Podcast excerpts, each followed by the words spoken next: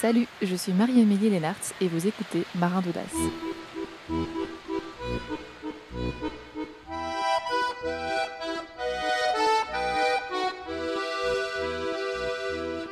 Moi, mon rêve, c'était d'être comme Yakari. Ça, c'est un petit Indien qui sait parler aux animaux. Il a un petit cheval qui s'appelle Petit Tonnerre et il peut parler comme si c'était un être humain avec tous les animaux. Et je rêvais d'être comme Yakari et je rêvais notamment d'adopter une mouette et de pouvoir parler avec cette mouette.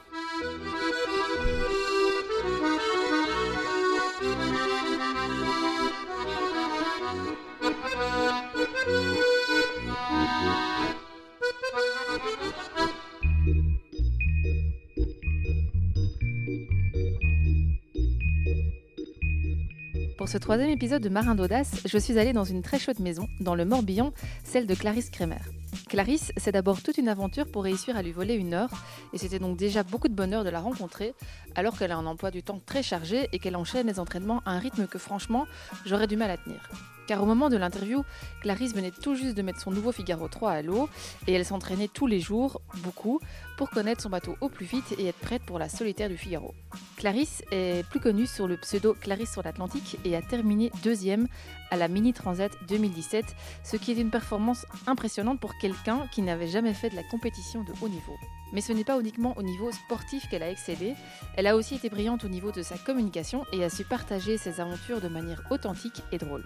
C'est entre autres grâce à elle que j'ai découvert la Mini Transat au travers euh, de toutes ces chouettes vidéos.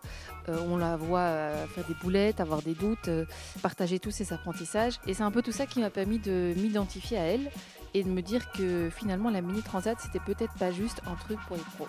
Pour ceux qui ne la connaissent pas, sachez qu'elle n'a pas fini de nous impressionner car elle s'alignera au départ du prochain Vendée Globe en 2020, trois ans seulement après la Mini Transat. Alors on a parlé de son projet Mini, bien sûr, mais surtout euh, de l'audace dont elle a fait preuve euh, bah, dans sa communication et toutes ses vidéos, des apprentissages liés à cette aventure, de son ressenti en tant que femme dans le milieu de la course large, mais aussi de son rêve d'enfant, qui était de pouvoir parler aux mouettes. Comme quoi, ça peut vous mener loin. J'espère que vous prendrez autant de plaisir à écouter cet épisode que j'en ai pris à discuter avec elle. Je m'appelle Marie-Amélie Lénartz et aujourd'hui, je suis dans la cuisine de Clarisse Kremer. Salut Clarisse. Salut. Merci à toi d'avoir accepté de me consacrer une petite heure de ton emploi du temps que j'imagine très chargé en ce moment. On se trouve chez toi, à Lokmikelik. Je ne sais pas si je le prononce. Lokmikelik. Lokmikelik. euh, en compagnie d'un petit thé, d'un gâteau au chocolat, enfin d'un fondant au chocolat. Euh, parce qu'il ne fait pas très beau dehors. C'est plutôt sympa d'être à l'intérieur en ce moment. Avec un thé avec un thé chaud. Ouais. Euh, du coup, j'aimerais commencer un peu bah, par le commencement, mhm. par, euh, par ton enfance. Et ma première question, c'est de savoir un peu, c'était quoi tes rêves, toi, quand tu étais plus jeune, quand tu étais plutôt enfant? J'ai toujours vachement de mal avec ces questions-là parce que je, moi, mon rêve, vraiment, si je pense vraiment à un rêve que j'avais, c'était d'être comme Yakari. Ça, c'est un petit Indien. C'est une BD, je crois, qui est française, où c'est un petit Indien qui sait parler aux animaux. Et euh, il a le pouvoir de. Donc, il a un, il a un petit cheval qui s'appelle Petit Tonnerre et il peut parler comme si c'était un être humain avec tous les animaux. Et je rêvais d'être comme Yakari et je rêvais notamment d'adopter une mouette et de pouvoir parler avec cette mouette. C'est complètement débile comme rêve, mais si on pense vraiment à un vrai rêve que j'avais, c'était ça. c'est précis. Hein oui, c'est assez précis. D'ailleurs, je me souviens d'une photo de toi euh, sur ta calife où tu étais avec un pigeon. Ouais. C'était ça, hein, sur ton mini, il n'y avait pas un pigeon. Ouais, m'a C'était pas une mouette. de hein, qualification. C'était un pigeon. J'aurais voulu une mouette, mais, mais bon, j'ai pas réussi à communiquer si bien que ça avec ce pigeon. Euh, ça viendra peut-être, ça viendra peut-être. Euh, et concernant justement toujours ton l'époque où tu étais plus jeune, euh, tu as grandi à Paris. Est-ce que tu peux m'expliquer un peu dans quel milieu familial tu as grandi, d'où tu viens, tes frères et sœurs? Ouais, bah moi c'est vraiment j'ai eu une vie classique et même privilégiée. J'ai déjà habité dans les Hauts-de-Seine à Saint-Cloud avec mes trois grands frères et sœurs et mes parents. Et voilà, donc je suis la quatrième de quatre enfants. Et j'ai eu une enfance tout ce qu'il y a de plus chouette, euh, sauf que j'étais un peu le, souffre d'olaire mais mes grands frères et sœurs, mais on va dire de façon complètement normale. Et, euh, je faisais du sport. Enfin, j'étais plus une C'était quoi, ton, euh, c'était quoi ton type de caractère à l'époque? Mon petit. Bah, alors, je sais pas si je suis la mieux placée pour en parler, mais je pense que j'avais un peu le même caractère que maintenant. Moi, je, je pense que mes frères et sœurs m'ont beaucoup forgé le caractère et que, par exemple, quand j'étais petite j'acceptais pas que mes grands frères, qui avaient pourtant 5 ans et 3 ans de plus que moi, fassent des trucs et que moi je sois pas capable de le faire. Donc j'ai essayé de faire comme eux et, et c'est un peu comme ça que j'ai grandi à à, pas trop penser à la différence d'âge ou la différence de sexe pour euh, réussir physiquement à faire quelque chose. Alors, euh, ça, ça allait même jusqu'à me battre pour avoir la même quantité de nourriture dans mon assiette ou des choses comme ça. Donc, euh, et, et, du coup, comment tu as découvert le monde de la voile? J'ai découvert le monde de la voile d'abord par mes parents, parce qu'on allait en. La famille de ma maman, depuis très longtemps, allait en vacances en Bretagne, à Carnac. Euh, dans le Morbihan. Euh, voilà, et donc moi j'y suis allée depuis toute petite euh, en vacances. Et donc on, comme mes grands cousins, bah, on m'a mis en stage d'optimiste, puis en stage de topper, et puis en stage de KL135. Enfin voilà, j'ai fait tous les petits stages comme une Parisienne qui vient en vacances à Carnac au mois d'août. Et donc c'est vraiment comme ça que j'ai commencé à, découvrir la voile, en, mettant parfois, on n'avait pas de bateau de croisière ou quoi que ce soit, donc vous n'avez pas vraiment de croisière, mais de temps en temps on mettait les pieds sur des bateaux de copains de mes parents, des choses comme ça, des bateaux un peu plus gros du coup. Et, euh, donc ça a vraiment commencé comme ça. Et par contre, j'ai découvert la rayette euh, au lycée. Euh, en fait, j'ai voulu faire comme ma grande sœur qui avait fait le trophée des lycées, qui est une régate en fait pour les lycéens, qui a lieu tous les ans. donc elle avait fait ça, elle, 6, 7 ans avant moi. Mhm. J'ai voulu faire comme elle. Et donc en première, j'ai fait ça aussi avec mon lycée. Et c'est comme ça que j'ai découvert la régate et que là, j'ai commencé un peu plus à savoir ce que c'était que manœuvrer sur un bateau un peu plus gros. Là, c'était des classes 8, donc euh, des bateaux de 8 mètres, un peu plus habitables que tout ce que mhm. j'avais fait jusqu'à présent. Et voilà. Et donc là, c'était là mon vrai tout début sur, euh, sur des bateaux. Sur les bateaux. Et puis, tu as grandi et tu as euh, fait des études. Tu as étudié à HEC. Mhm. Est-ce que tu peux m'expliquer un peu pourquoi ce choix d'études et quelle était ton, ton ambition à cet âge-là? Du coup, ton, ton je sais pas si tu un plan de carrière. Mais ouais, euh. bah, c'est à la fois, euh, c'est ce que j'ai pas mal euh, essayé de raconter, c'est que moi j'avais du, enfin j'étais une bonne élève, j'aimais bien je voulais plaire à mes parents d'une certaine façon, enfin je voulais pas les décevoir, donc euh, on m'a dit bah tu as des bons résultats, donc tu vas aller faire bah, le sur le système français, il y a les classes préparatoires quand tu es bon élève, donc euh, moi j'aimais bien l'histoire géo et les maths, donc je me suis retrouvée en, classe préparatoire euh, pour les écoles de commerce parce que c'est là où il y avait le plus d'histoire géo et de maths. Enfin, en tout cas les deux cumulés. Et, donc, je me suis retrouvée en prépa et finalement, j'ai pris la meilleure école que j'ai eue à la fin des concours, qui s'est révélée être HEC. Mais quand je suis arrivée euh, à HEC, j'avais aucune idée de ce que c'était qu'une école de mhm. commerce. Et mhm. euh, il y a eu un petit moment, autant j'ai adoré la prépa, autant quand je me suis retrouvée en première année d'école, je, je, franchement, j'étais pas très inspirée par les cours et j'avais du mal. Enfin, j'avais, j'avais 19 ans et j'avais vraiment du mal à voir à quoi ça me servait. Et, euh, et, du coup, j'ai profité de tout le système pour le associatif qui est hyper dynamique euh, dans ce genre d'école. Et, euh, et c'est là que j'ai découvert, bah, j'ai commencé à faire du rugby, j'ai commencé à faire de la voile étudiante, à découvrir la régate étudiante. j'ai aussi été dans des assos plus, avec un axe un peu plus altruiste, dont une qui s'appelle Rêve d'enfance. Et en fait, j'ai été à fond dans ces assos et je passais plus de temps à m'occuper de tout ça, à faire du sport et à organiser tout ça que à apprendre la compta ou la finance. Ou...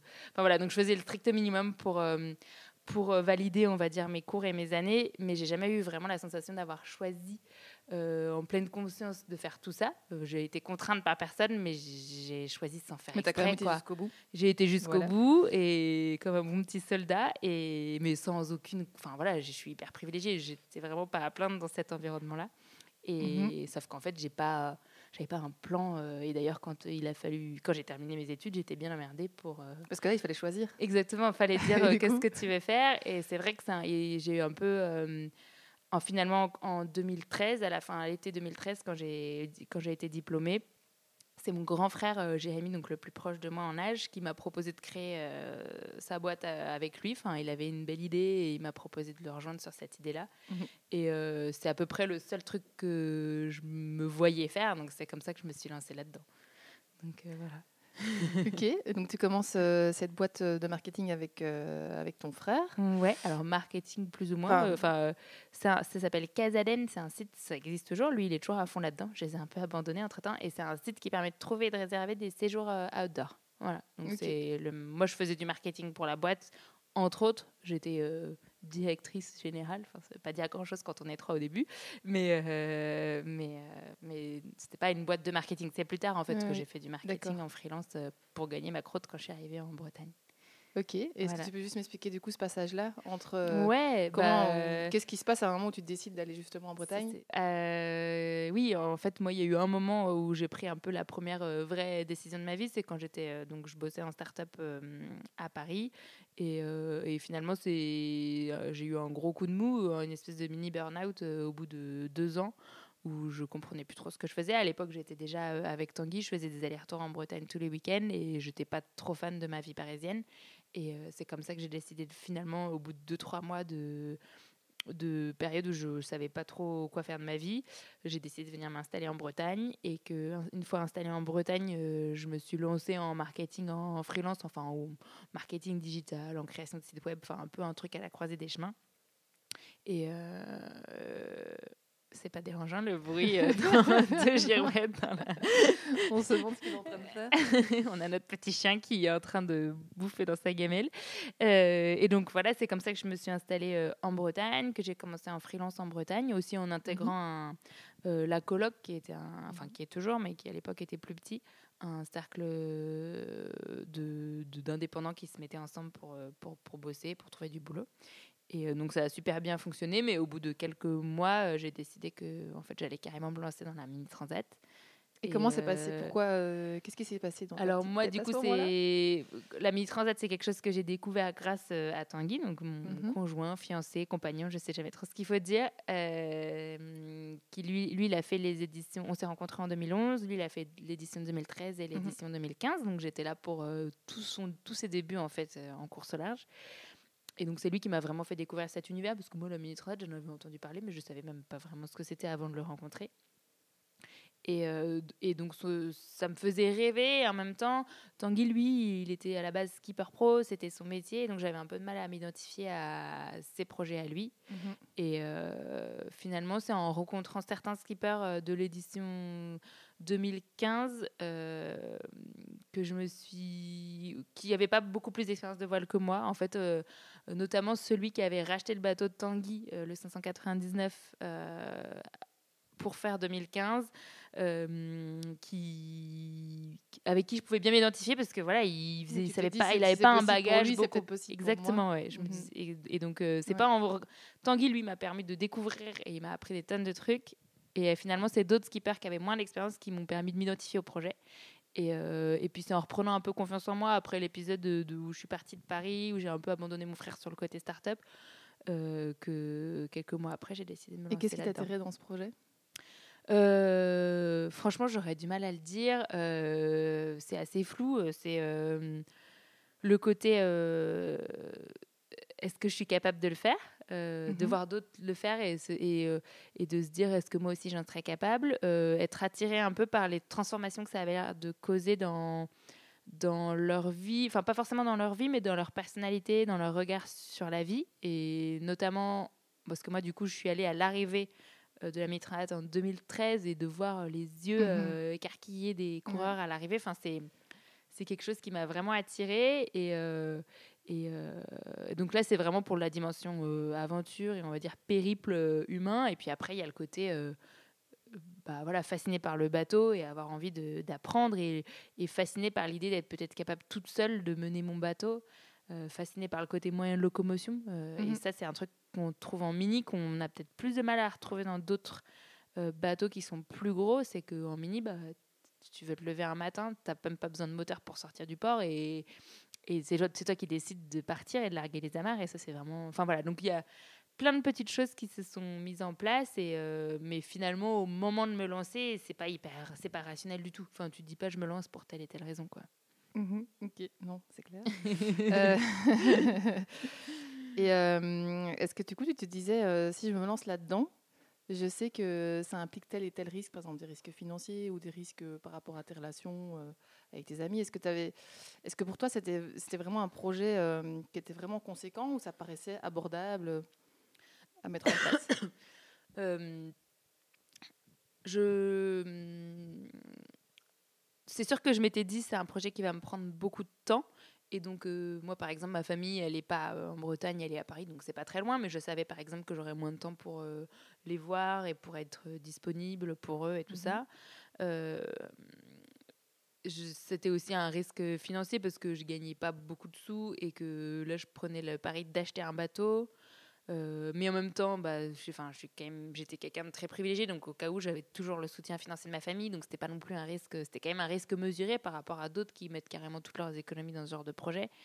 Euh, donc euh, à la fois je me disais bon c'est un peu n'importe quoi, ça part un peu dans tous les sens, puis c'est pas un plan de carrière, c'est pas un investissement comme quand on crée sa boîte et qu'on investit dans le but de récupérer quelque chose derrière, même financièrement. Là, euh, c'est un peu un investissement dans le vide d'une certaine manière de faire mhm. ça. Enfin, au-delà de l'apport euh, en expérience et, et l'apport personnel, euh, psychique, mental qu'on va en retirer, finalement, c'est un investissement financier énorme pour, pour rien. Enfin, pour en tout cas, c'est la, vision qu'on peut en avoir si on, y pense de façon rationnelle. Donc, euh, non, j'ai pas, enfin, j'étais pas du style euh, à me dire, euh, oulala, c'est hyper risqué, je me mets vraiment dans la merde. Et en même temps, j'essayais d'être à peu près réaliste par rapport à tout ce qui allait se passer.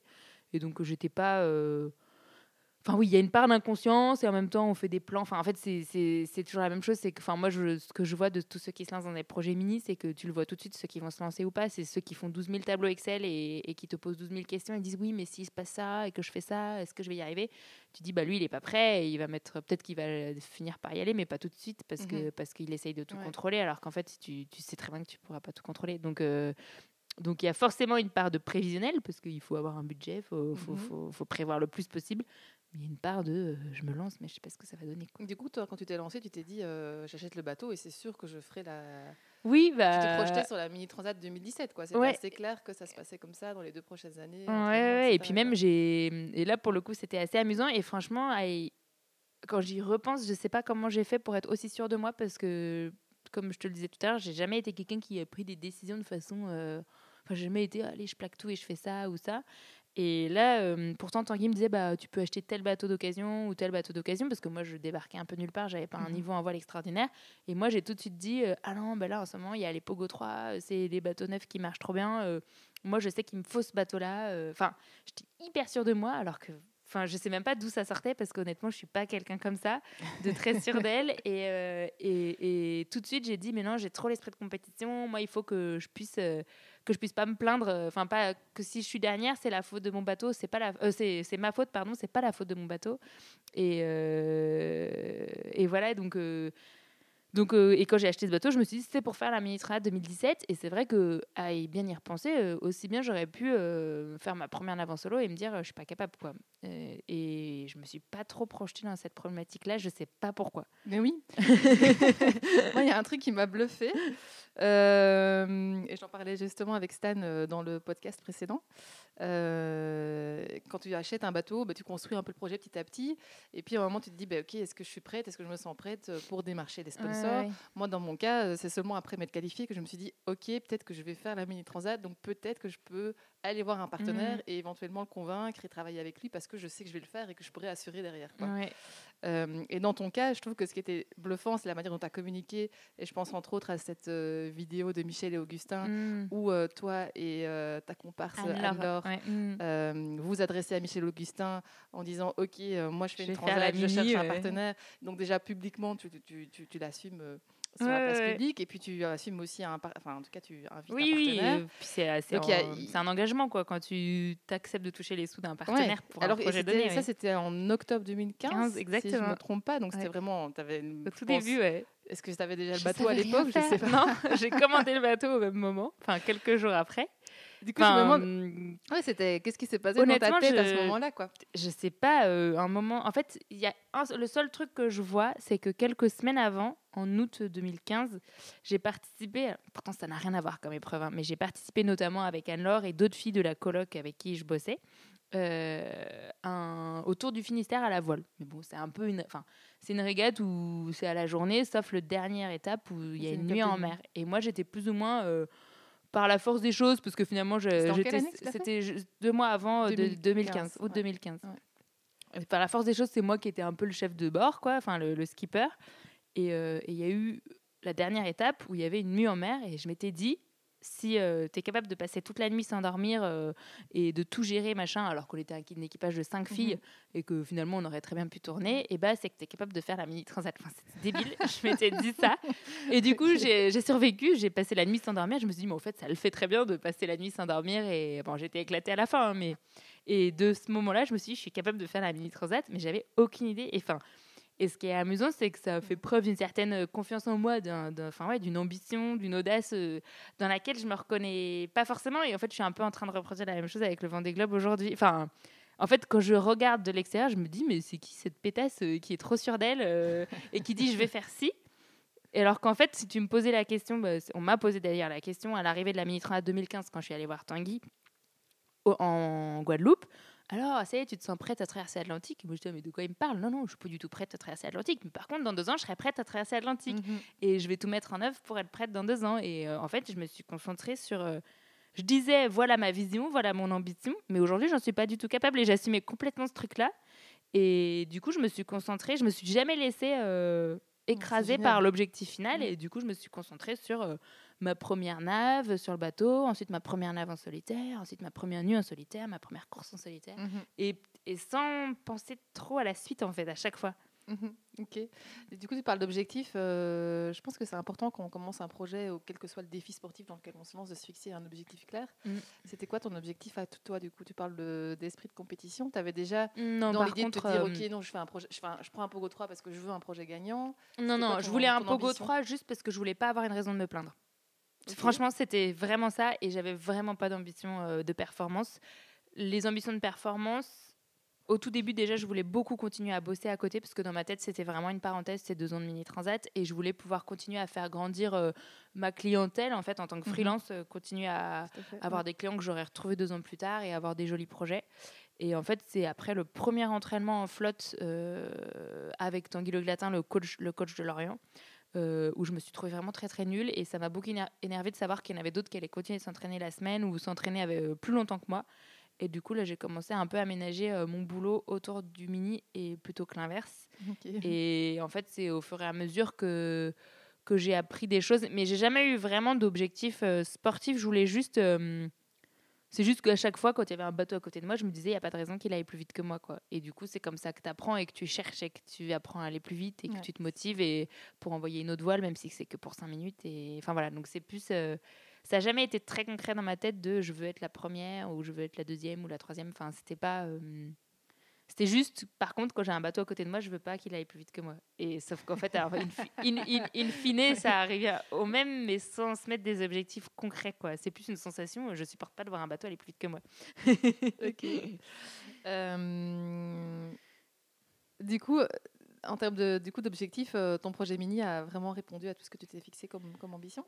Là, mais en fait, de- je m'étais rien la- fixé, donc c'est plus a posteriori qu'on arrive à avoir ce regard-là. euh, le- c'est moi, je, moi, si le premier objectif que je m'étais fixé, c'était je voulais arriver de l'autre côté parce que je voulais pas imaginer le cas où j'arrivais pas de l'autre côté euh, en faisant la mini transat euh, parce que ça voulait dire qu'il fallait que j'aille recommencer tout parce que je voulais, enfin, je me disais si j'arrive pas là, il faut que je le refasse deux ans plus tard, quoi. Donc euh, ça voulait quand même dire que je m'engageais plus sur un projet de deux Mhm. ans, mais sur un projet de quatre ans. Et et donc, non, j'avais pas d'objectif précis. Après, oui, c'est sûr que, enfin, a posteriori, ces deux années-là, pour moi, ça a été vraiment deux années où, euh, où je me suis découverte, où j'ai appris énormément sur moi. Et, même dans les difficultés que ça a engen- engendré parfois, parce que ça peut engendrer des difficultés euh, relationnelles, euh, parce que ça te prend beaucoup de temps, que tu n'es pas toujours disponible pour les autres. Dans les difficultés aussi, enfin, voilà, je n'étais pas toujours très sûre de moi. Parfois aussi, euh, avec les sponsors, bah, il y a des moments où c'est très fatigant, c'est très usant, parce que ça demande énormément de temps. Enfin, Ouais, il y avait des moments de doute, mais même ces moments de doute, euh, je les regrette pas parce que ça m'a fait énormément grandir. Et, euh, et, euh, et voilà, après, j'ai aussi la sensation pendant deux ans d'avoir un peu été béni des dieux. J'ai eu très peu de problèmes, très peu de problèmes techniques, très peu de malchance. Enfin, euh, donc, euh, donc c'est assez facile d'avoir un regard apaisé et heureux sur tout ce projet-là. Quoi. Mhm, mhm. Voilà. Chouette. Il y a hum, deux sujets que je voulais vraiment aborder avec toi par rapport à- au projet mini, c'était la com et, euh, et justement Ouais. la recherche euh, de partenaires, parce que c'était aussi deux points sur lesquels Mhm. tu étais assez, euh, assez brillante.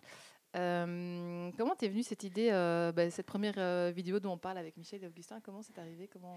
Ah oui, bah, ça, ça remonte. À, à l'époque, j'en ai beaucoup parlé de comment ça nous est venu. En fait, donc je bossais, donc comme je disais tout à l'heure, au sein du groupement La Coloc où on était plusieurs freelances à bosser dans Mhm. différents domaines, mais ça tournait quand même beaucoup autour du marketing. Et euh, Anne-Laure, qui était celle avec qui je bossais le plus à l'époque, où on partageait certains projets sur des clients, et elle qui, était, qui m'a d'ailleurs euh, refilé, entre guillemets, pas mal de clients, parce qu'elle était installée depuis plus longtemps que moi. Euh, on suivait Michel et Augustin comme beaucoup de monde les suit, parce que c'est vrai qu'ils ont une communication et une façon de vendre leurs produits qui est assez, assez chouette, et qui, en tout cas, ils ont inventé quelque chose il y a une dizaine, enfin, plus d'une dizaine d'années maintenant, mais qui ont, ils ont inventé quelque chose euh, sur, sur ce domaine-là, sur cette façon de communiquer. Et en fait, on, pendant l'été 2015, ils ont eu une, une campagne où, euh, pour se lancer aux États-Unis, ils ont voulu être référencés chez Starbucks, les cafés. Et ils ont fait une campagne qui s'appelait Allez Howard, un café. Euh, Howard, c'est le prénom du président de Starbucks. Et ils y sont allés un peu au culot euh, pour être référencés chez Starbucks et pour en tout cas avoir l'occasion de, de faire euh, goûter leurs cookies euh, Ah, chez Starbucks. ouais. Et donc, en fait, nous, d'une certaine façon, et donc avec Anne-Laure, ça nous est assez marré ce- ce- ce- cette campagne parce qu'on trouvait ça hyper culotté et assez amusant. Et, hum, et finalement, on- quand on disait ah, c'est hyper innovant votre truc, finalement, notre vidéo n'était pas si innovante que ça parce qu'on a fait que reprendre. On a, fait, on a joué à l'arroseur arrosé, on a repris les codes de Michel et Augustin et on a dit allez, Michel et Augustin, une transat. Et en fait, quand j'ai dit à Anne-Laure, euh, bah, je me lance dans ce projet mini et j'aimerais bien solliciter Michel et Augustin, on s'est dit, bah, de toute façon, ça doit être une entreprise qui est hyper sollicitée parce que justement, ils ont cette com un peu décalée. Et donc, soit tu les sollicites de façon publique, ouverte, euh, un peu Mhm. bah, aussi culottée que Mhm. eux, soit, à mon avis, tu, tu te prends un vent. Et donc, on a lancé ce truc. euh, donc, on s'est beaucoup amusé à tourner la vidéo, mais quand on l'a mise en ligne, on, avait, on se disait qu'au pire, euh, ça nous avait fait marrer et ça faisait un bon souvenir. euh. Enfin, voilà, il n'y avait pas de on a eu cette idée-là, mais aussi bien, ça aurait pu faire un flop. Et très honnêtement, on contrôlait pas grand-chose et c'est impossible de savoir pourquoi ça a marché ou pas. Quoi. Enfin voilà. Mais du coup, voilà d'où vient l'idée. Donc en fait, on n'a pas inventé grand-chose, on a juste copié et joué à l'arroseur arrosé. Après, c'était aussi assez, euh, euh, assez bien joué aussi, dans le sens où eux jouaient vraiment sur l'aspect folie. Et toi, Ouais. tu avais aussi cette idée ou cette valeur, je pense, du grain de folie Oui, à mettre en avant. Mm. Et donc, faire le lien entre les deux valeurs était quand même assez. euh, Oui, oui, ouais. C'était faire un, Mm. un joli pont. Euh, et après, vous êtes parti aussi sur une autre série de, de vidéos. Tu as mis en place une saison 1, Soyons fous. Ouais. Une série de vidéos pour la première euh, année du ouais. projet Mini. Et puis une saison 2. Soyons, Soyons heureux. heureux. Bon, après, ça, c'est un peu après qu'on que je les ai nommés comme ça. En soi, il n'y avait pas de. Mais ma question, c'était plus euh, comment tu avais pensé ces stratégies? Est-ce que c'était défini? Bah en fait non, c'est qu'au tout dé- non non vraiment c'était pas défini. Euh, moi je- le seul truc c'est que j'avais déjà cherché des sponsors pour Tanguy et pour d'autres projets euh, avant de me lancer dans mon projet Mhm. mini, donc je savais à quel point ça pouvait être fastidieux. Euh, et donc euh, il y a un truc qu'on apprend notamment en école de commerce ou quand on crée sa boîte ou des choses comme ça, c'est que euh, se vendre soi-même, euh, ça fonctionne pas. Enfin, il faut toujours apporter une preuve de la réussite de ce qu'on avance.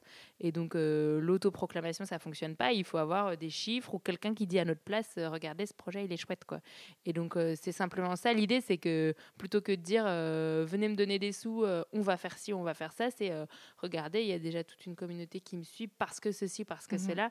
Et donc, euh, venez, euh, venez, euh, venez vous intégrer dans cette, communiquer, dans cette communauté et que et venez faire en sorte que votre marque soit associée à, ces valeurs et à ce dynamisme et cet enthousiasme. Donc c'est juste prendre le truc un peu dans l'autre sens.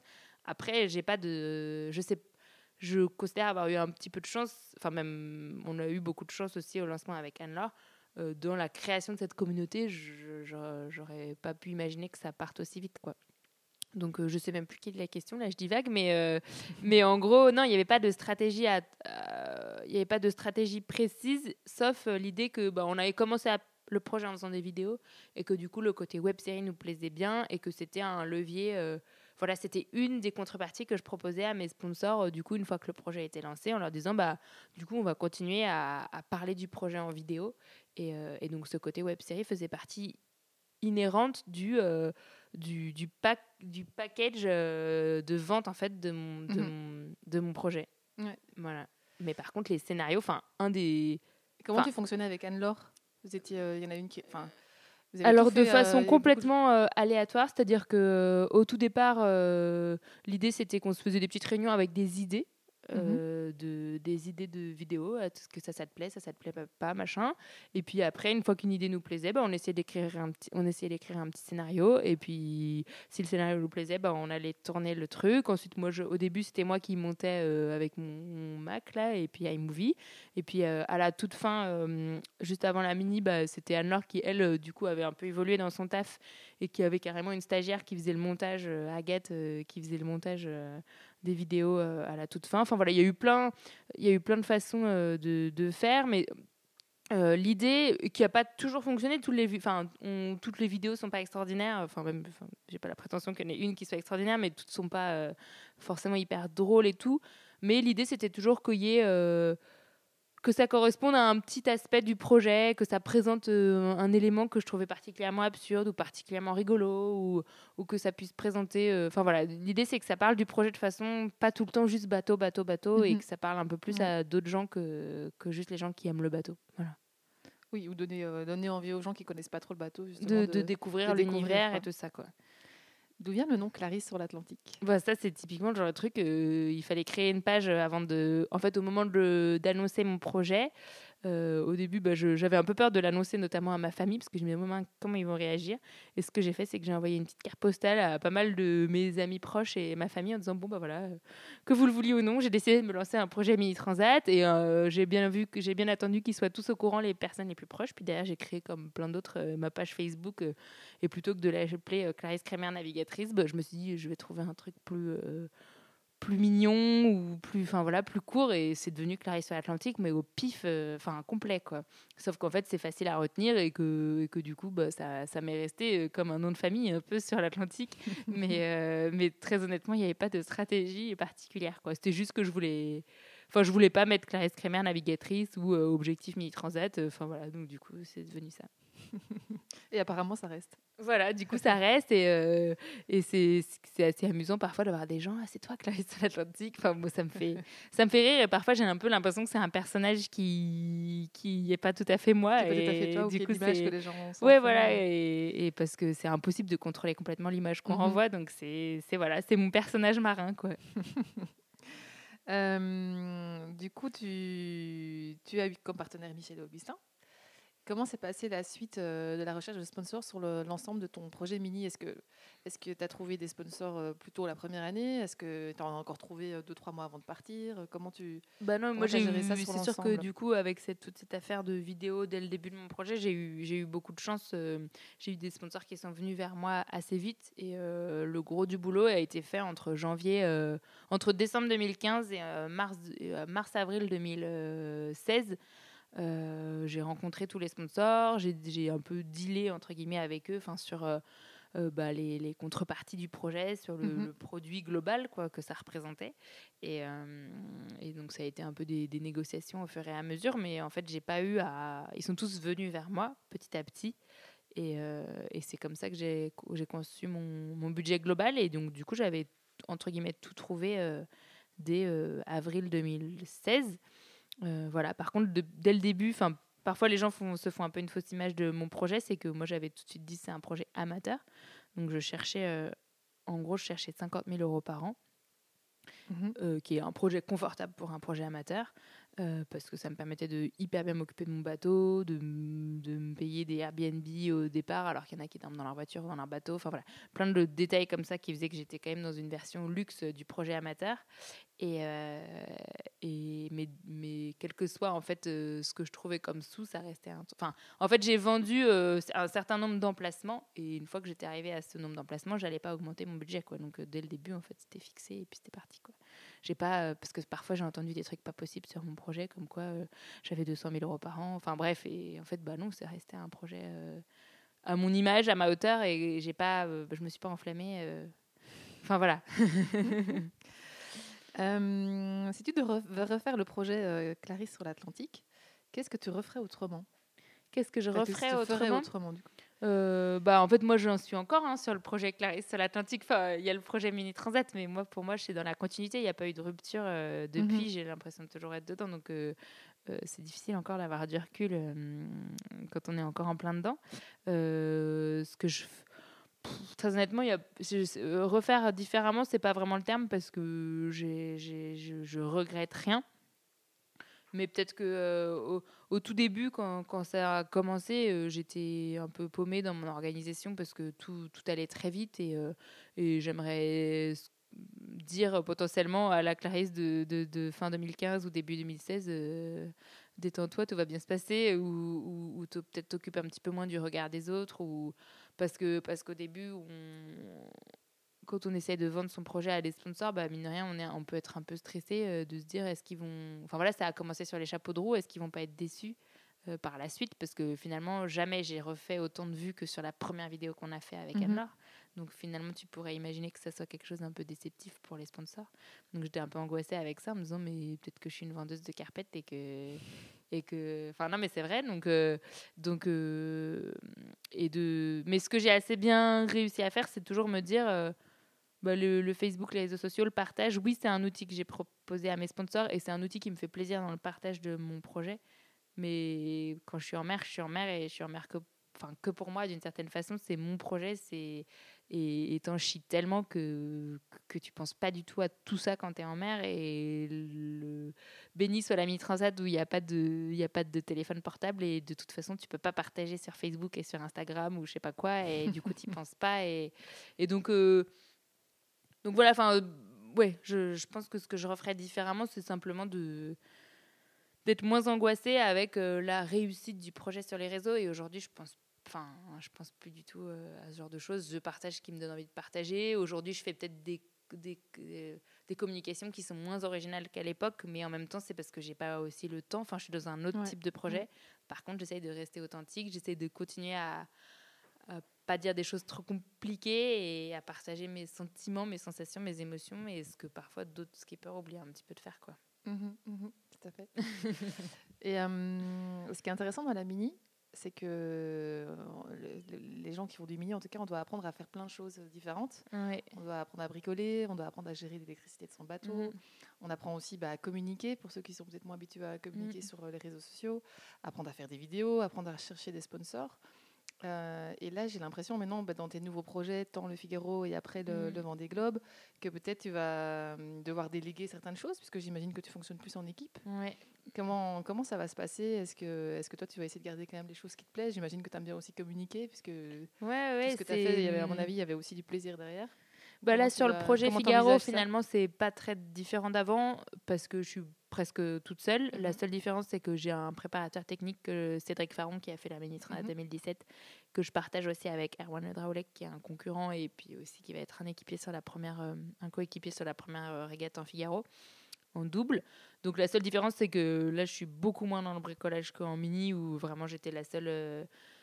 Enfin, c'est moi qui devais gérer mon bateau. J'avais plein plein de coups de main de Tanguy, mais, mais c'était quand même moi qui devais gérer le global, alors que là, c'est Cédric qui gère le global. Et donc, ça, c'est hyper. Euh, voilà, c'est désangoissant, surtout pour quelqu'un comme moi qui n'est pas vraiment très très doué en bricolage. Mais même si j'apprends, quoi. Mais en ce moment, en fait, t'as pas le temps. Enfin, là, on n'a pas le temps. Quand on fait Garo, il faut tellement naviguer qu'on n'a pas du tout le temps de donner autant de temps à notre bateau. Et. Mais sur tout le reste, la gestion des sponsors, la communication, je suis à nouveau toute seule. Enfin, je suis donc euh, là pour l'instant, c'est pas très différent. Après, c'est vrai qu'à partir de juillet, je vais intégrer une grosse équipe, euh, le team Banque Populaire. Et, et là, oui, c'est très différent. Et en même temps, il faut être capable de. Enfin, sur toute la partie technique, euh, bah, c'est sûr que c'est pas moi qui vais bricoler toute seule sur mon IMOCA, donc ça risque mmh. pas d'arriver. Mais par contre, ils vont tous être là pour m'apprendre parce que quand tu fais le Vendée Globe, tu es obligé de connaître ton bateau le mieux possible. Donc il y aura quand même cette dimension-là à nouveau, sauf que c'est à plus grosse échelle et que du coup, tu as toute une équipe à chaque fois pour euh, t'apporter les réponses. Et puis sur la partie communication, c'est une discussion qu'on a eue aussi euh, avec l'équipe euh, communication de Banque Populaire, c'est que ça fait partie un peu de qui je suis et de mon moteur aussi dans mes projets de partager. Et donc, donc ils vont me laisser un peu partager à moi-même, même s'ils ils ont aussi une ligne éditoriale. Donc c'est un peu un défi ouais, de de réussir à rester moi-même, à rester, euh, à continuer de partager des choses qui me, qui me paraissent importantes, tout en n'étant pas non plus euh, complètement euh, un ovni dans le projet Banque Populaire. Quoi. Donc il faut, il faut réussir à caler tout ça, mais je, ça va bien se passer, on en a pas mal parlé. Et, et, et voilà, après, je me rends compte aussi que quand tu fais le Vendée Globe ou quand tu arrives sur des plus gros projets, bah, ça prend tellement de temps que finalement, toute la communication que j'ai fait autour de mon projet Mitra toute seule, enfin, si je veux préparer le Vendée Globe de façon sérieuse, j'aurais jamais le temps de faire tout ça. Donc il faut réussir aussi peut-être à insuffler euh, euh, à une équipe communication cette façon de faire. Enfin voilà, et parce que je pourrais pas tout faire toute seule, je pourrais pas passer autant de temps à monter des vidéos et tout ça. Donc c'est franchement aujourd'hui, j'ai aucune idée de comment ça va se passer et j'espère juste que je vais continuer à pouvoir euh, dire ce que je pense et et partager mes. Parce qu'il n'y a pas que du positif quand tu es en mer et je veux pas tomber dans la personne qui partage que les moments où regarder un dauphin ou un coucher de soleil. Et donc, euh, Mais ça, j'en ai déjà parlé avec eux et ils sont, ils sont d'accord sur l'idée. Donc, euh, donc, ça devrait marcher. cool. J'ai euh, deux petites questions concernant plutôt le milieu de la, course au large de manière générale. quel a été ton rapport avec, avec ce milieu? À la genèse du projet euh, Mini, et puis même un peu avant, si tu es arrivé déjà avant avec, euh, avec Tanguy. Est-ce que c'est un milieu que, que, tu as tout de suite embrassé ou est-ce que tu avais certaines réticences? À la fois, c'est un milieu qui m'a toujours fasciné, qui continue de me fasciner parce que parce qu'on rencontre plein de gens passionnants et que chaque marin, même, enfin même peut-être aussi surtout ceux qui sont pas connus et à qui du coup peut-être moins de questions ont été posées, a plein d'histoires à raconter qui sont mmh géniales. Et en même temps, j'ai toujours un peu, j'essaie d'avoir le plus possible, même si sûrement peut-être qu'il y a des moments où j'y arrive pas, mais le plus possible de recul par rapport à tout ça. Ça reste un microcosme, surtout quand on commence mhm. là, comme moi, à habiter euh, près de l'Orient, euh, à être tous les jours sur les pontons et tout. Euh, c'est un tout petit monde, en particulier le monde des navigateurs professionnels, enfin donc qui en ont fait leur vie et leur métier et leur gagne-pain. donc et qui parfois, comme tout microcosme bah, peut se regarder un peu le nombril sur certains sujets qui n'ont pas tant d'importance que ça si tu regardes euh, à l'échelle de la planète. Enfin voilà, donc, euh, donc euh, non, moi je suis à la j'adore ce milieu, c'est super chouette, mais j'essaie quand même d'avoir du recul parce que, parce que mine de rien, à la fin, bah, on parle que de bateau quoi. Et du coup, du coup, faut juste réussir à garder tout le temps ce recul-là. Enfin, a, quand on dit Enfin, enfin voilà, c'est par rapport à d'autres sujets aujourd'hui, au quotidien, il faut réussir à prendre du recul et à se dire euh, bah, on a juste la chance de faire ce qu'on fait, on est hyper privilégié et puis point quoi. et euh, en tant que femme, comment est-ce que tu vis ce métier? Euh, ça, c'est une question qui est assez compliquée parce qu'à la fois, il y a plein de questions, pas beaucoup de réponses, et en même temps, plus tu en fais un sujet, euh, est-ce que c'est un rendre service au sujet d'en faire un sujet, quoi? Parce que c'est sûr qu'on n'est pas beaucoup de femmes. Euh, c'est sûr que hum, c'est pas facile pour une femme de se faire sa place, mais j'imagine et je pense que c'est plus facile maintenant qu'il y a 10, 15, 20, 30 ans. ça peut aussi être un élément de différenciation pour convaincre des sponsors. J'en suis persuadée parce qu'on parle forcément mécaniquement plus des femmes que des hommes. Ça ne veut pas dire que c'est facile de trouver des sponsors quand on est une femme. Je pense que ce qui est difficile, c'est juste le. Aujourd'hui encore, même chez les jeunes navigateurs euh, hommes, euh, il y a ce côté. Euh, l'a priori entre un homme et une femme qui ont le, sur le papier le même niveau, la même expérience, bah, on va avoir tendance, qu'on le veuille ou non, à penser que l'homme est meilleur que la femme. Quoi. Et, et moi, c'est aussi pour ça que j'étais attirée par le solitaire, c'est que ça, ça n'existait pas comme. Enfin voilà, c'était à la fois si tu fais de la bouse, euh, de la merde, bah, c'est ta faute, et si tu fais une réussite, ça peut être que grâce à toi, et ça peut pas. Euh, parce que je pense que, qu'on le veuille ou non, quand il y a un homme et une femme à bord d'un bateau, euh, celui qui se fait le plus féliciter à l'arrivée, c'est l'homme. Mmh oui. Et ça, je l'ai vécu, et je le pense, et. Et du coup, ça, c'est, c'est, peut-être que c'est en train de changer. Il y en a sûrement qui ne seront pas d'accord avec moi, mais je pense que c'est, enfin, c'est, c'est complètement inconscient et pas du tout volontaire de la part des gens qui le font, mais c'est, c'est la réalité. Mhm. On va considérer que c'est plus grâce à l'homme que grâce à la femme. Et moi, je, peut-être que je le ressens parce que je l'anticipe ou l'imagine, et donc peut-être que je m'en fais une une, une idée, mais je suis pas certaine. Mhm.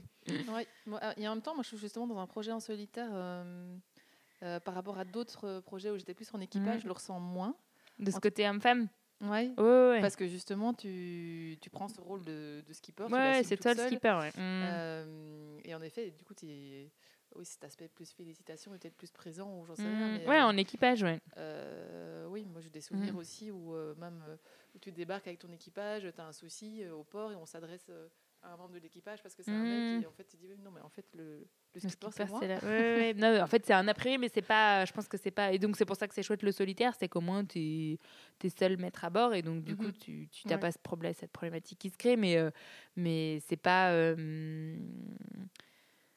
c'est je sais pas pourquoi ça fait ça. Est-ce qu'on est plus euh, on a moins tendance à rouler des mécaniques et du coup on va avoir moins tendance à, s'envoyer euh, des fleurs ou des choses comme ça qui font que du coup on prend moins les, les compliments à l'arrivée? Enfin j'en sais rien. Je sais pas euh, je sais pas à quoi c'est dû est-ce que enfin voilà. Mais du coup du coup ça a pas en fait ça a pas beaucoup d'importance. Ce qui est important c'est que c'est que les femmes qui éventuellement voudraient faire ça le fasse et ne s'arrête pas au fait que ah non je suis une fille je peux pas quoi. C'est juste ça qui est important quoi. Et mhm. ça je pense qu'aujourd'hui on est en train de le de le vivre et, et, et donc euh, donc euh, donc c'est chouette. Enfin je pense que ça évolue et qu'il y a plus en plus de femmes qui peuvent s'identifier à ce genre de projet après, encore une fois, on parle que de bateaux et que du coup, euh, dans le monde de, l'inégalité homme-femme, on est vraiment sur un tout petit aspect. Quoi. Mais c'est quand même intéressant. Enfin, nous, pour le coup, c'est plus une dimension euh, sociologique. Quoi. Pourquoi euh, il y a ces réactions homme-femme enfin, moi, Je sais qu'il y a de temps en temps. Enfin, moi, j'aime pas trop quand on fait un classement féminin dans nos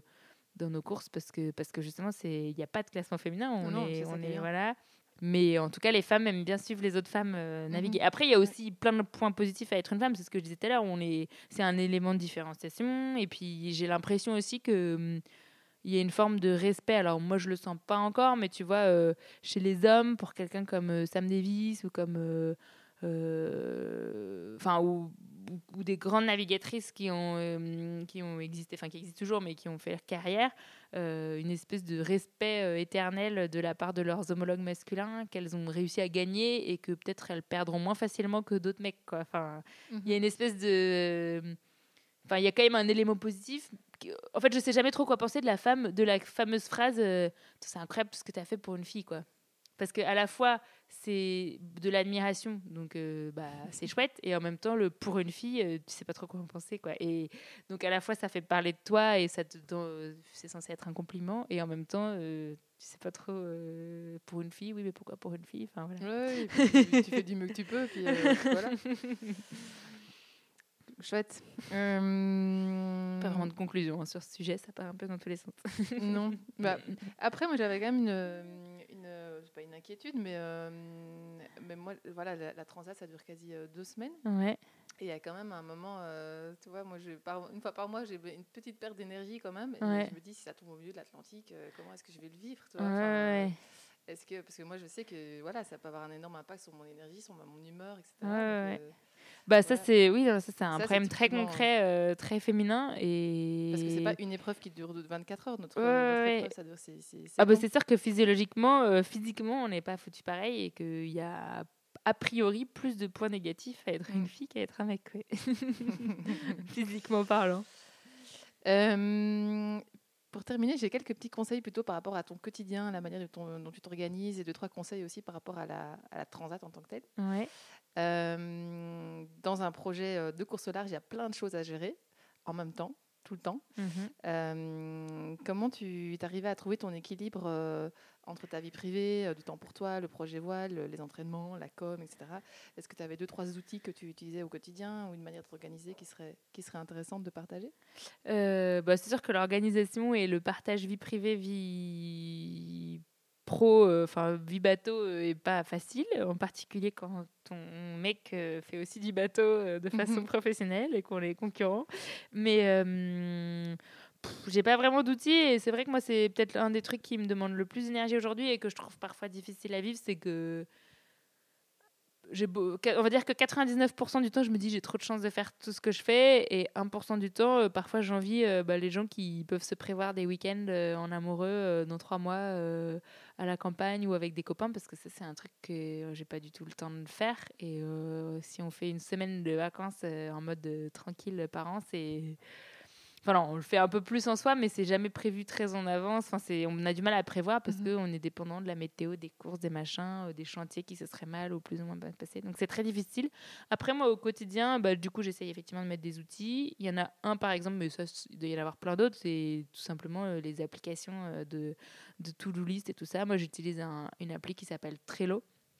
Euh, qui, est hyper, euh, qui est hyper bien parce que ça permet, dès que tu es stressé par un petit truc, bah, hop, tu l'écris et puis tu peux le mettre dans ta to-do list pour demain ou pour la semaine prochaine ou en mode urgent. Enfin, puis même parfois, c'est que des petites idées d'inspiration pour des vidéos, des idées de musique, des trucs. Enfin voilà, je fais des, des mhm. listes à n'en plus finir et finalement, moi, c'est un bon exutoire de stress. C'est que bah, au moins, c'est écrit quelque part et, et, je vais pas l'oublier. alors que parfois, c'est souvent ça, on est stressé juste parce qu'on pense à plein de trucs et qu'on a peur d'oublier quelque chose. Donc, euh, simple, enfin, c'est un truc tout con, bête comme enfin, mhm. bête comme tout, euh, vieux comme le monde, mais faire des listes de choses à faire, ça, ça évacue le stress. Est-ce que tu serais quelqu'un de stressé? Moi, je suis quelqu'un de stressé, ouais. carrément. Mais en fait, c'est rigolo parce que par exemple, Tanguy, donc, euh, il n'est pas du tout stressé euh, de façon naturelle. Mais étant quelqu'un de stressé, étant quelqu'un qui a toujours été stressé toute sa vie, bah, finalement, j'ai pas mal de clés et d'outils pour résister au stress. Et, et Tanguy, qui a jamais été quelqu'un de stressé, et bah, les peu de fois où du coup il s'est retrouvé dans des situations où finalement tu peux avoir la pression des sponsors ou la pression du résultat. et la pression et du, bah, départ il était peut-être plus alors il se met pas trop la pression du départ lui il est vraiment pas stressé pour ça. Et mais il est peut-être plus plus démuni par contre les peu de fois où il est stressé. Donc finalement euh, l'un dans l'autre ça se compense. Et je pense que je suis quand même de moins en moins stressé et en tout cas de plus en plus stressé pour les bonnes raisons qu'il y a 10 ans où je peux être stressé pour des trucs pourris quoi. Et mhm. ça c'est un truc que j'apprécie beaucoup dans dans la vieillesse, dans le... c'est de la sagesse. Voilà, la sagesse. Bah, par exemple, moi, quand j'étais en prépa, j'étais du style à, à pas dormir de la nuit euh, si je commençais à être stressée pour un truc et à m'endormir à 3h du mat et à me réveiller à 5h du mat. Maintenant, euh, m'endormir, c'est plus un sujet, quoi. Donc, on évolue quand même, euh, même quand étant quelqu'un de stressé, je suis plus, je suis plus, je suis plus une une insomniaque quoi. ouais, et puis après on peut-être on stresse ouais, et on stresse aussi pour des trucs euh, plus judicieux, ouais. Euh, par rapport à la transat en tant que telle, j'aborde le sujet parce que Stan m'a dit que je devais absolument l'aborder avec toi. C'était tes petits conseils, euh, si tu as deux, trois petits conseils intéressants au niveau alimentation pour la transat. Ouais. De pas lésiner sur les trucs qu'on aime. Moi, j'étais toujours du style, et j'ai encore ce défaut, et il faut que je lutte tout le temps dessus, de me dire la bouffe, c'est bien pour te nourrir, mais faut pas se concentrer là-dessus. Enfin c'est pas la performance comme machin. Et en fait, tu te retrouves en mer et t'as pas prévu assez de trucs chouettes et du coup, du coup, es désespéré parce que quand tu fais en tout cas la mini transat, euh, bah finalement ton petit rendez-vous avec la nourriture, c'est quand même un truc sympa.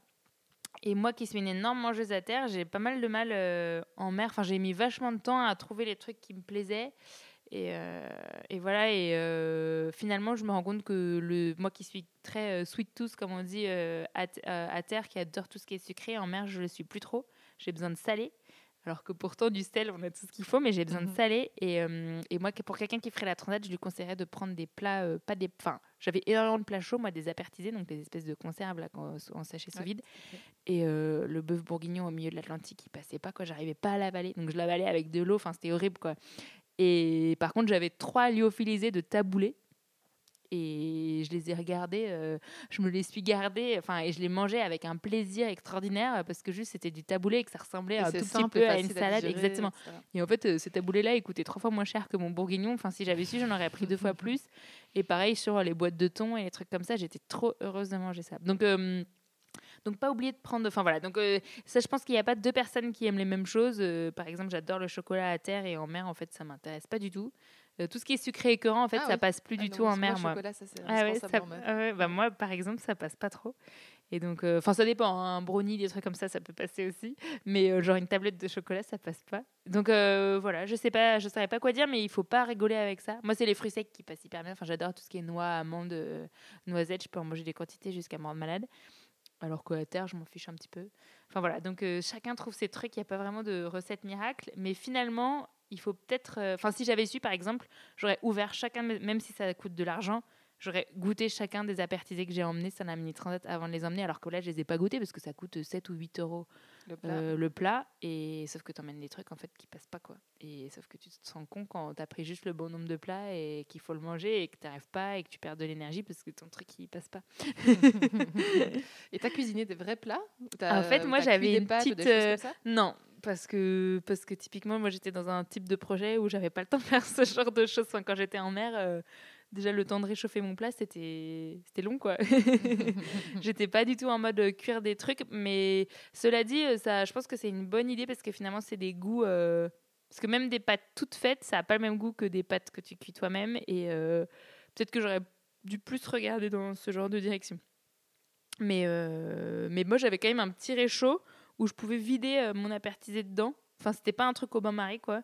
Et donc, je pouvais le vider, rajouter de l'eau, le touiller un peu. Et ça changeait quand même pas mal le goût. Et de pas manger dans un sachet en métal, là, c'était quand même Enfin, c'est des petits détails ah qui font que. Euh, une petite, enfin, mini casserole. Ouais, en fait, c'était comme un jet boil, mais fait, euh, mhm. fait maison, avec un petit socle euh, fait par Celtinox, une entreprise à, Lorient qui, fait le, qui bosse le métal, et, et un réchaud des mmh. Enfin, c'était rien d'extraordinaire. Ça pesait pas plus lourd qu'un jet boil. Par contre, ça pouvait, je pouvais l'accrocher avec un petit système de palan au plafond et mmh. au sol. Et c'était pas mal du tout. Un peu dangereux parfois quand ça commençait à rouiller, mais. Chouette. Est-ce que tu as pris un livre sur la transat? Est-ce que tu as lu? Ouais, moi j'avais un Kindle, donc une liseuse. Mmh. Euh, voilà. Euh, c'était vraiment là dans le petit côté. Euh, en fait, c'est hyper léger un Kindle et surtout, j'avais mis tous mes, toutes mes tous mes documents d'électronique, toutes mes cartes. J'avais scanné des milliards de, de, feuilles, de notes, de trucs comme ça. En fait, tout plutôt que de me trimballer avec des notes papier, parce que finalement, je me suis rendu compte à la fin qu'il y avait plein de choses que j'avais envie d'emmener, des notices, des trucs sur la météo, tout ça. Et moi, j'ai tout scanné, tout mis sur mon Kindle. Euh, en mode mhm. PDF quoi. Et mhm. euh, alors c'était en noir et blanc un peu dégueulasse hein, mais euh, et ouais je m'en suis vachement servi de la partie météo notamment parce que quand on était sur la transat il y avait des histoires de alors ils nous ont vaguement parlé d'ondes d'est. En fait il n'y avait pas du tout d'ondes d'est mais le ils arrêtaient pas de nous parler de naissance d'ondes d'est. Du coup j'ai je pense j'ai appris par cœur les 12 pages sur les ondes d'est que j'avais c'est bah, tu vas sûrement apprendre ça là, avant de partir c'est une espèce de d'anomalie dans, dans, les alizés. Enfin, c'est une espèce de c'est comme une onde qui vient de l'est, qui se déplace d'est en ouest et qui, et qui crée une espèce, enfin comme une dépression en fait.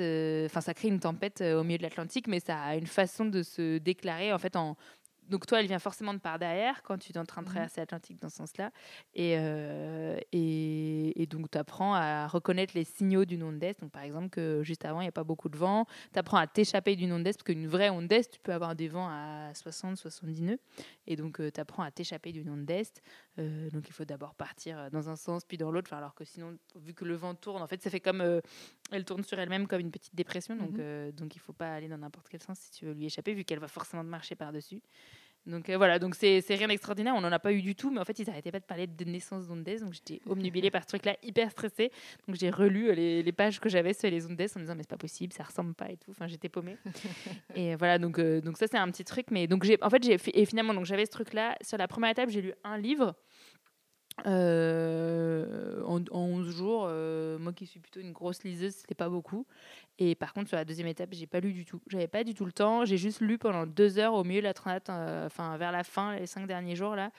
Enfin, le cinquième jour avant l'arrivée, parce que je pétais un câble, j'en pouvais plus, j'étais paumée. Enfin, j'arrêtais pas de perdre des, des milles sur mes concurrents. Et du coup, j'ai lu un livre pour me changer l'idée, en fait, pour me sortir de là pendant, pendant une heure et demie, et ça m'a fait vachement de bien. Ça m'a juste sorti de mon univers, quoi. Alors là, pour le coup, en mer, je lis vraiment pas des trucs très compliqués. Soit je lis les, les trucs gratos, euh, parce que tu sais, sur les Kindle, euh, les classiques, ils sont gratuits, donc tous les Alexandre Dumas, ils sont passés. Et, euh, et je lis les. Sinon, j'ai acheté les Ken Follett. Enfin, tu as les trucs où tu as des milliards de pages et des aventures qui sont pas compliquées. Parce qu'en fait, sur la Calife, j'avais emmené qu'un seul bouquin papier. Et c'était un bouquin de Philippe Roth sur euh, l'histoire d'une personne qui se suicide. Voilà. Et j'avais que ce bouquin-là. Et je l'ai lu deux fois en dix jours. Et autant dire que sur l'ambiance à bord, c'était pas. Donc j'ai plus du tout commis ce problème-là. Et je lisais plus que des bouquins vraiment d'aventure, euh, avec plein de personnages, plein d'actions, euh, hyper facile à lire, avec plein de pages. Et puis voilà quoi. et puis une dernière question. Est-ce qu'il y a un marin d'audace qui t'inspire, toi? Un marin d'audace euh, bah, y a tous les marins sont d'audace un peu pour moi. Euh, bah, il y en a, ouais, il y en a, il y en a plein qui, qui m'inspirent. C'est vrai que là, si on parle de l'actualité récente, euh, ce qui a été fait sur la, la Golden Globe Race, mhm. ces marins qui sont partis pendant plus de 200 jours pour faire euh, finalement le tour du monde, euh, mine de rien, qu'on le veuille ou non, un peu en catimini par rapport au Vendée Globe où on en fait tout un, toute une histoire. Et là, euh, je pense que ça demande encore plus de courage et plus de folie. Et, et c'est vraiment génial. C'est magique aujourd'hui de partir sur, sur une course comme ça, sans moyen de communication, sans rien, à l'ancienne. Et donc, bah oui, Jean-Luc Vandonned qui a gagné, bah, c'est. Je le connais pas du tout et je, je, je connais pas très bien le personnage, mais ce qu'il a fait, me, enfin, de participer à une course comme ça, ça me fascine. Mm. Chouette. Ben, merci, Clarisse. Merci.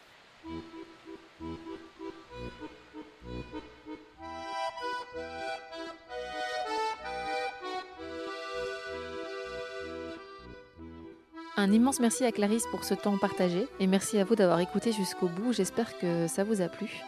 Toutes les références faites dans cet épisode, les vidéos de Clarisse, son site, tout ça, sont disponibles en description. Vous pouvez retrouver Clarisse Kremer sur Facebook, Instagram et Twitter sous le pseudo, vous l'aurez compris, Clarisse sur l'Atlantique. Pour être tenu informé des nouveaux épisodes, n'hésitez pas à vous abonner sur votre appli podcast préféré ou me suivre sur les réseaux sociaux mariam.marin marin au pluriel. À bientôt.